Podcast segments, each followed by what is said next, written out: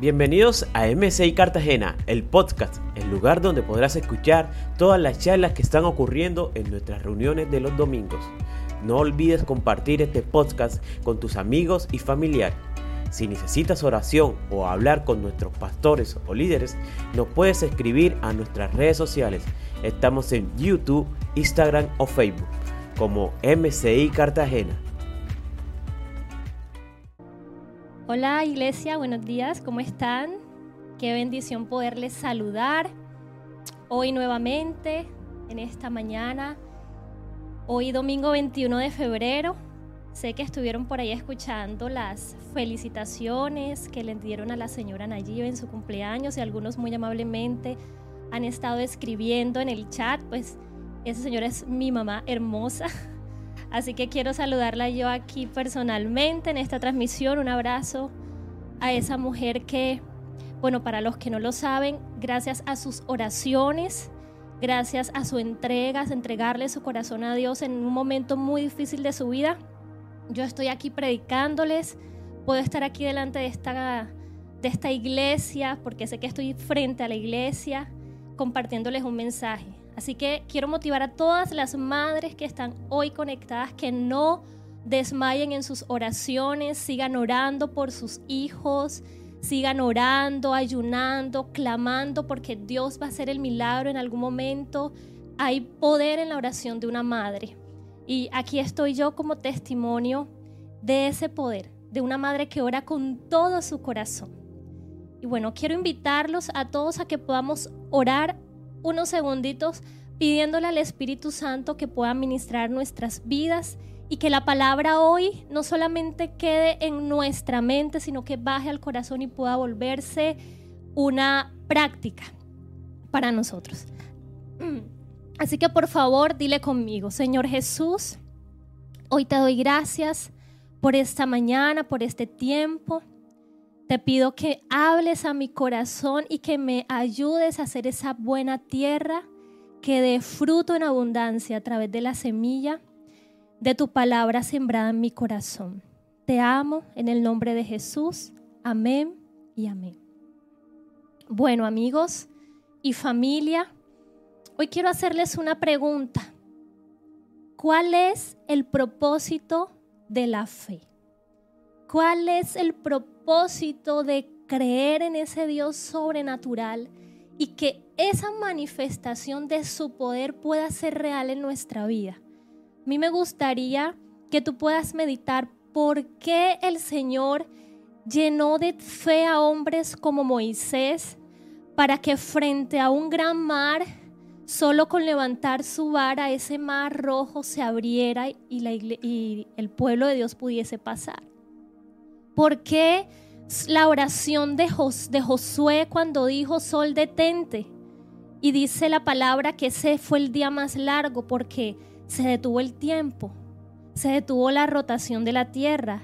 El Señor honró la oración de, de Josué. ¿Por qué Pedro pudo caminar sobre las aguas? Porque cuando él creyó, porque cuando Jesús le dijo ven, él creyó y pudo caminar sobre las aguas.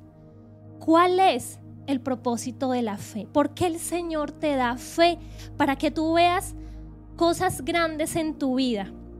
Y hace mucho tiempo yo medité en esta pregunta y el Señor me decía, la fe, el propósito de la fe y de lo sobrenatural es glorificar mi nombre, es glorificar el nombre de Dios.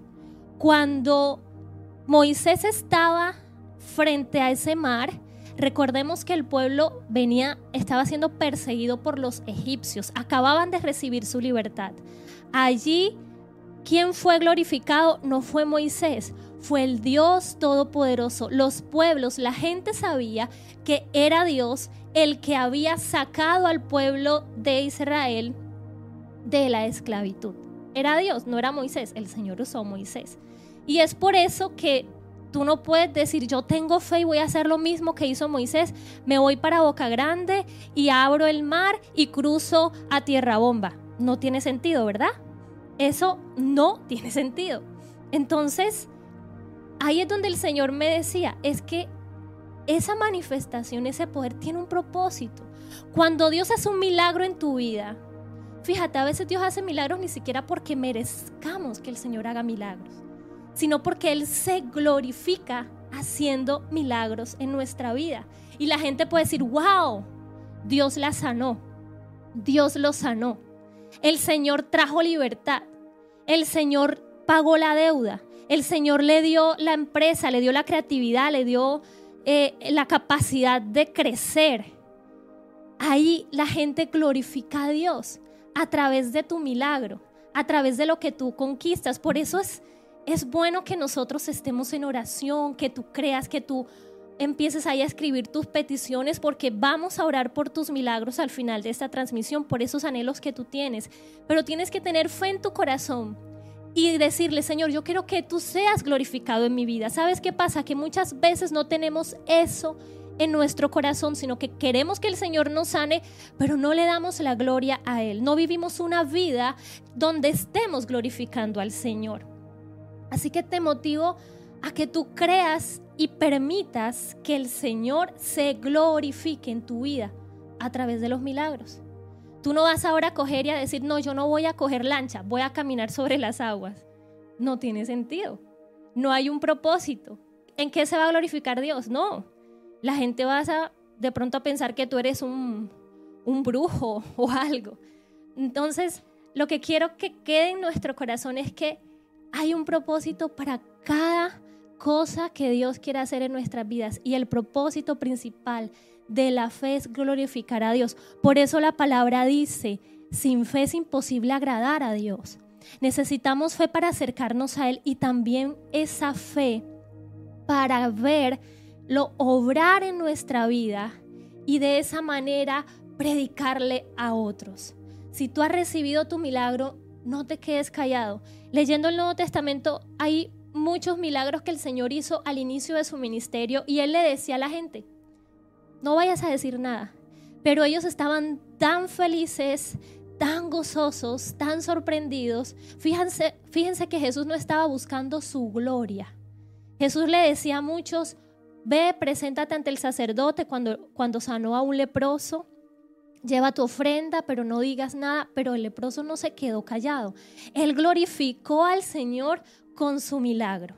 Por eso si tú recibes algo por la fe con la que has orado, por tu perseverancia, tienes que glorificarle y hablarle a otros para que el Señor llegue a las vidas de los demás.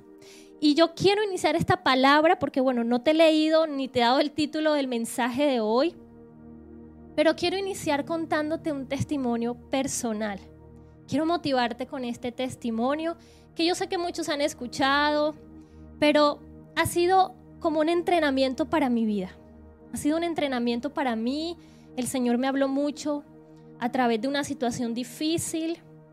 Eh, tengo cuatro años y un poco más, cuatro años y medio de casada con mi esposo. Empezamos a orar en el 2018 por tener descendencia. Eh, gracias, bueno, Dios me permitió embarazarme, pero al poco tiempo yo perdí ese embarazo, yo perdí ese bebé. Tuve una pérdida y fue dolorosa para mi vida. Yo no entendía muchas cosas, yo cuestioné a Dios, me cuestioné a mí y pensé, bueno, ¿qué pasará? Pero hace poco cuando veía a mi hija, porque tengo ya a una hija, el Señor me decía, mira a Lucía y ese bebé que tú perdiste fue como una ofrenda para que hoy tú puedas tener a Lucía. Porque si ese bebé hubiese nacido en el tiempo en que, en que debía nacer, yo no me hubiese podido embarazar en el tiempo en que me embaracé de Lucía y tener a Lucía. Entonces sentí que Dios me estaba mostrando que su propósito se hizo de alguna manera para mí fue doloroso, para mí no no había como un propósito, no entendí cómo que perder algo, pero pude ver como un fruto que surgió de esa pérdida, de eso que el Señor en un momento me pidió a mí. Y hoy gozo de esa bebé. Pero cuando yo tuve la pérdida, entonces creí que podía embarazarme fácilmente y no lo lograba. Hicimos todo lo humanamente, lo médicamente, tomamos medicinas para yo poder concebir y las cosas no se dieron. Entonces, cuando la ciencia dijo, no se puede, hay que hacer algo mucho más avanzado, algo mucho más científico, algo mucho más costoso, el Señor dijo, sí se puede. Y ahí tuve, pude concebir a mi bebé sin tener que, que tomar otro tratamiento más costoso o, o complicado. Y ahí el Señor vino y trajo esa vida. Respondió a nuestra fe y pudimos glorificar al Señor con la vida de esa bebé. Pero me dijeron, tienes que tomar medicamentos, tienes que hacer esto. Y hoy quiero glorificar aún más a Dios, iglesia. Y quiero darles, quiero contarles algo que nos tiene muy feliz, algo que nos tiene muy contentos. Y miren, este es la fotografía, no sé qué tanto lo puedan apreciar, pero ya estamos esperando nuestro segundo bebé. Y hoy quiero glorificar al Señor aquí delante de todos ustedes y decirles, Dios sí hace milagros y da mucho más de lo que tú le pides. El Señor añade porque Él te ama. Y Él responde a lo que hay en tu corazón, a tu fe. No hicimos absolutamente nada científico, ni siquiera lo, lo, esperamos tan rápido, pero el Señor respondió y ya tengo 12 semanas para la gloria de Dios. Así que te invito a que tú creas, sigas creyendo. Dios trae respuesta. Dios bendice. Y de pronto, y fíjate, yo oré por, por esa libertad en mi área Em, de la fertilidad a principios del año 2019 y finalizando el 2019 fue que pude concebir y hoy estoy viendo el propósito de eso. Ahora, este testimonio te lo di porque quiero conectarlo con el mensaje que he intitulado La ruta correcta. Este mensaje lo he intitulado La ruta correcta. Y en el libro de Éxodo capítulo 13, verso 17, dice que cuando por fin el faraón dejó salir a los israelitas, Dios no los guió por el camino principal que atraviesa el territorio filisteo, aunque esa era la ruta más corta a la tierra prometida. Escúchalo bien Dios no los guió por ese camino, aunque era la ruta más, dígale al que está a su lado con el que está viendo la transmisión, era la más corta.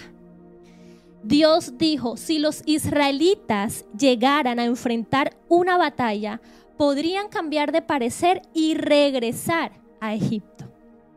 Y a mí esta palabra me llamó la atención esa parte. Era la ruta más corta. Y yo decía, pero era la ruta más corta, Señor. Así como tú los liberaste de los egipcios, pudiste haberlos liberado de los filisteos. Pero es que aunque Dios es poderoso, aunque Dios es soberano, el Señor no puede doblegar tu voluntad. El Señor no puede influir en tus decisiones oramos por ti, tú puedes orar por la gente y todo, pero en algún momento de tu vida tú tienes que creer, tú tienes que permitir que la fe se desarrolle en ti. No puedes decir, ay, que Dios haga el milagro si lo quiere. No, tú tienes que creer en ese milagro, tienes que creer en que Dios obra en tu vida. ¿Y a cuántos nos gusta la ruta más corta? A todos. Uno sale de la casa y uno lo primero que piensa es, cuál es la ruta más corta, por dónde se forma menos el, trancón, dónde hay menos tráfico, ¿cierto? ¿Qué fue lo que le pasó a Caperucita Roja? ¿Por qué cayó en las garras del lobo? Porque el lobo la tentó con la ruta más corta. El lobo le dijo, Caperucita, por aquí que es más cerquita. Vente por aquí, vas a llegar más rápido donde tu abuela. Y ella, a pesar de que tenía una orden de no hablar con extraños, dijo, ay, sí, qué chévere, me demoro menos y tomó la ruta equivocada porque le dijeron que era la más corta. Y a nosotros nos gusta tomar atajos. A nosotros nos gusta llegar más rápido. Señor me dijo, el Señor me dijo que iba a ser un empresario y crees que de la noche a la mañana ya va a pasar y De pronto pasan dos años, tres años y no has visto el, fruto, el resultado de tu empresa, de tu negocio y bajas la guardia, dejas de producir, dejas de buscar ideas. ¿Por qué pensaste que como Dios te había dicho que ibas a ser un empresario, en poco tiempo lo ibas a lograr? Y es que hay un plan, hay un plan en la ruta que Dios traza para tu vida. Y tú tienes que permitir que ese plan se cumpla. Y el propósito es fortalecer tu fe.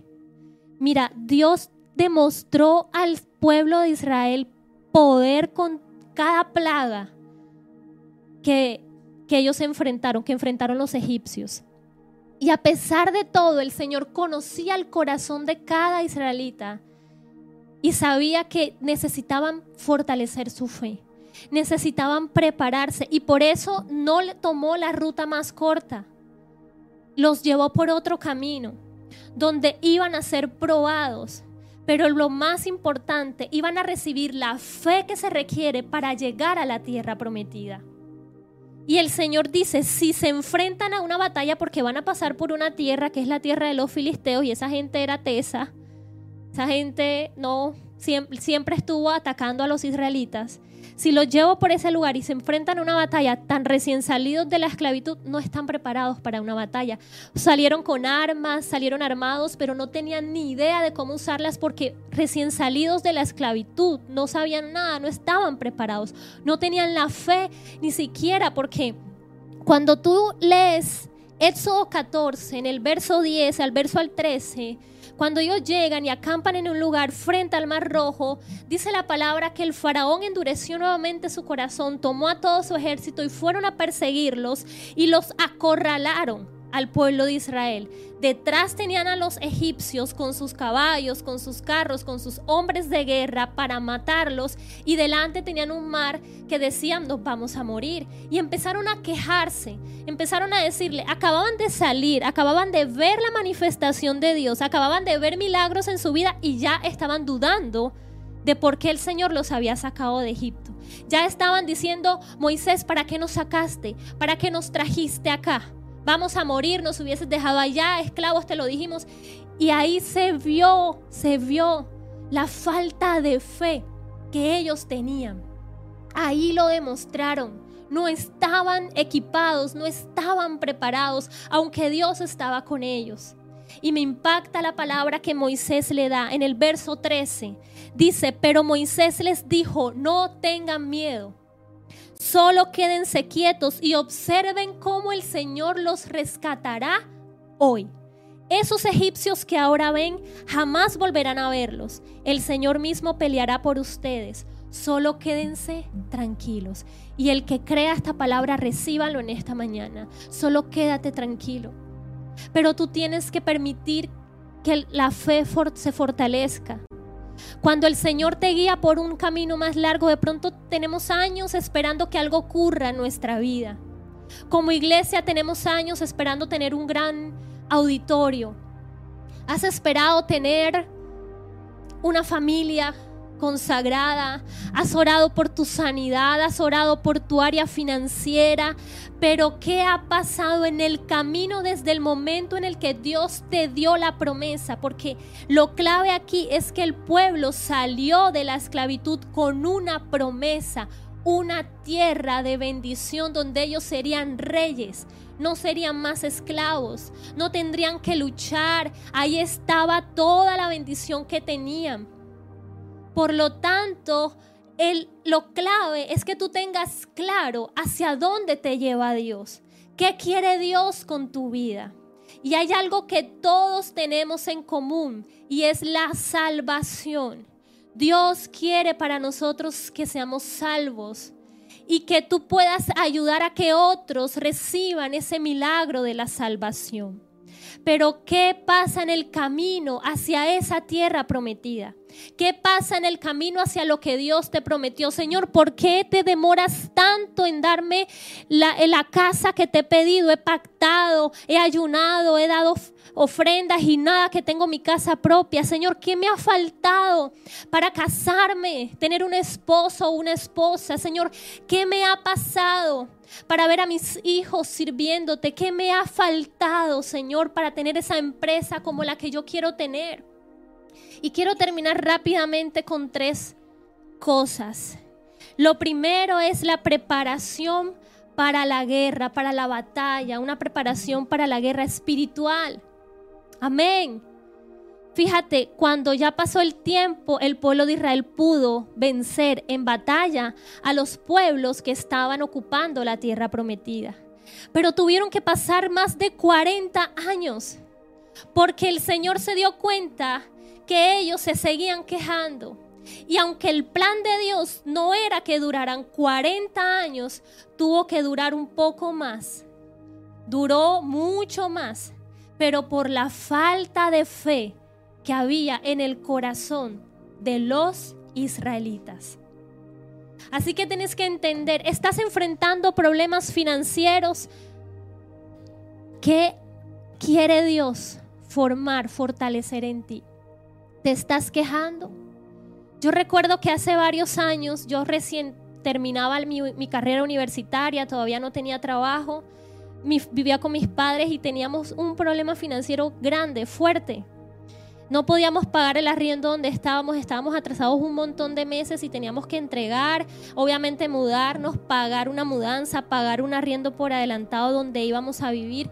No teníamos dinero, pero Dios se manifestó de alguna manera, hizo el milagro y nos pasamos a una nueva casa, pero la casa era muy fea. Era un apartamento donde nunca habíamos vivido en un lugar así, bastante descuidado, las paredes, las puertas. Y aparte de todo no teníamos ni muebles, entonces todo se veía como muy feo y recuerdo que mi mamá se quejaba a veces, decía, ay no, esta casa no me gusta, mira esa puerta cómo está de fea, mira que no sé qué. Y en ese momento el Señor me recordó al pueblo de Israel y yo le dije, mami, no, puedes, no podemos quejarnos. Estás como el pueblo de Israel cuando sale de Egipto y en el desierto, aunque estaba en el desierto, un lugar no agradable, ahí estaba Dios proveyendo. Era maná, era poquito, pero estaba el Señor allí. Y por la queja de ellos demoraron más tiempo ahí en el desierto. Y pudimos entender que ese era un momento de prueba para nosotros.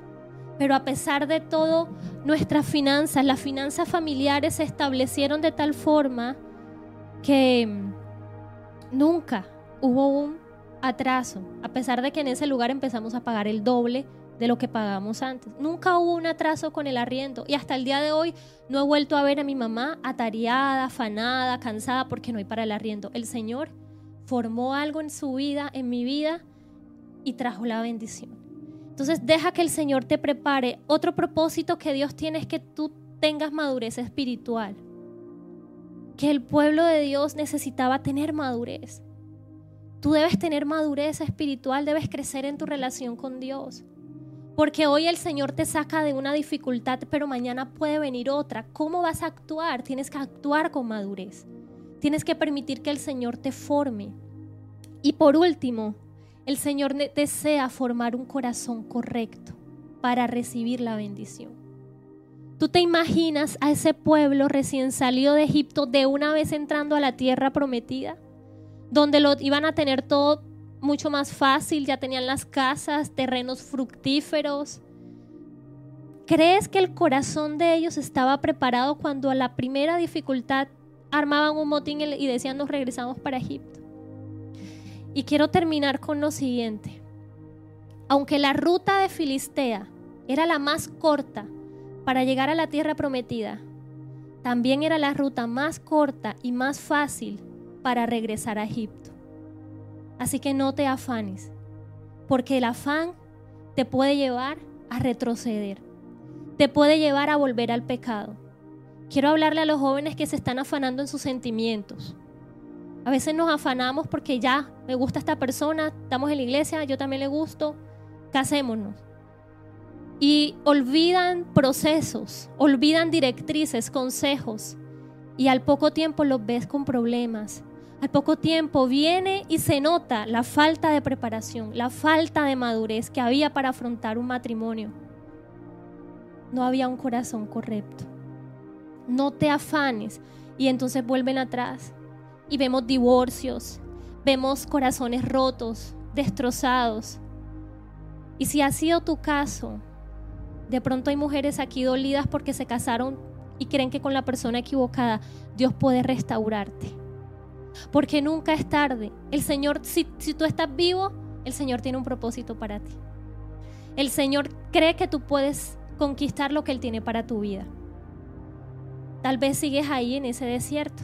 Entonces es tiempo de que te arrepientas, es tiempo de que te levantes y permitas que el Señor te forme y puedas conquistar lo que tú deseas. Él puede restaurar ese matrimonio, Él puede restaurar tus finanzas. No dejes de soñar con tu empresa, no dejes que el afán te domine, porque puedes fácilmente retroceder a ese lugar de esclavitud. Quiero invitarte a que puedas cerrar tus ojos. Hoy vamos a tener una administración especial. Nuestra pastora nos va a acompañar y rápidamente escribe allí tu necesidad. Rapidito, vamos. Escribe cuál es el anhelo de tu corazón. ¿Qué palabra te dio Dios? ¿Qué plan crees que Dios te prometió? En algún momento el Señor te dijo, em, te voy a dar esto. Y tú lo tienes claro. Si Dios te lo dijo, es así. No dudes. Es que han pasado años. Yo creo que ese no fue Dios. Si tú tienes la convicción, confía en el Señor. Así que escribe rápidamente allí tus peticiones, tus necesidades mientras nuestra pastora viene a compartir, a ministrarte. Y si ya lo hiciste, cierra tus ojos. Cierra allí tus ojos. Cree con todo tu corazón que el Señor va a honrarte en esta mañana. Él va a hacer ese milagro. Señor, gracias te damos por esta palabra. Gracias te damos, Señor, porque todo lo que quedó escrito en este libro tiene un propósito para nuestras vidas. Tú nos estás enseñando. Tú nos estás enseñando, Señor, que lo podamos aplicar. Hay un plan, hay un propósito y queremos que tú seas glorificado en esta mañana. Queremos glorificarte con cada milagro, Señor. Ten un momento donde le pidas perdón al Señor si tú has permitido la queja, si tú has permitido de pronto la murmuración, has dudado, te has quejado y le dices, Señor, pero ¿por qué tengo que pasar esto yo? ¿Por qué? ¿Por qué esta necesidad? Pídele perdón al Señor. Permite que el Espíritu Santo pueda hablarte y traer a memoria esos momentos en los cuales tú has hablado negativamente del Señor, de lo que estás viviendo. No has entendido que hay un propósito en esa dificultad. Hay un propósito y no se ha cumplido porque tienes rencor, porque tienes queja, porque murmuras. Dile, Señor, perdóname. Perdóname porque no he permitido que tú reveles a mi vida, que tú me formes, que tú me prepares, que tú me des esa madurez, que tú me des el corazón correcto. ¿Qué harías si hoy recibieras esa bendición financiera? ¿Qué harías? ¿Estarías dispuesto a entregarlo como Jesús cuando se lo pidió al joven rico? O tal vez serías como ese joven que estaba arraigado a las finanzas y se fue triste porque no quiso entregar, su corazón estaba con las finanzas.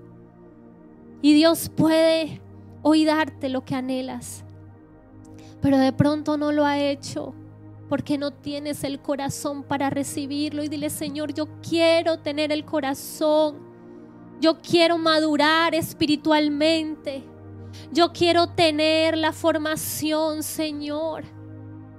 En el nombre de Jesús, gracias te doy, Padre, por este tiempo, por cada familia que está hoy escuchando, orando, en el nombre poderoso de Jesús.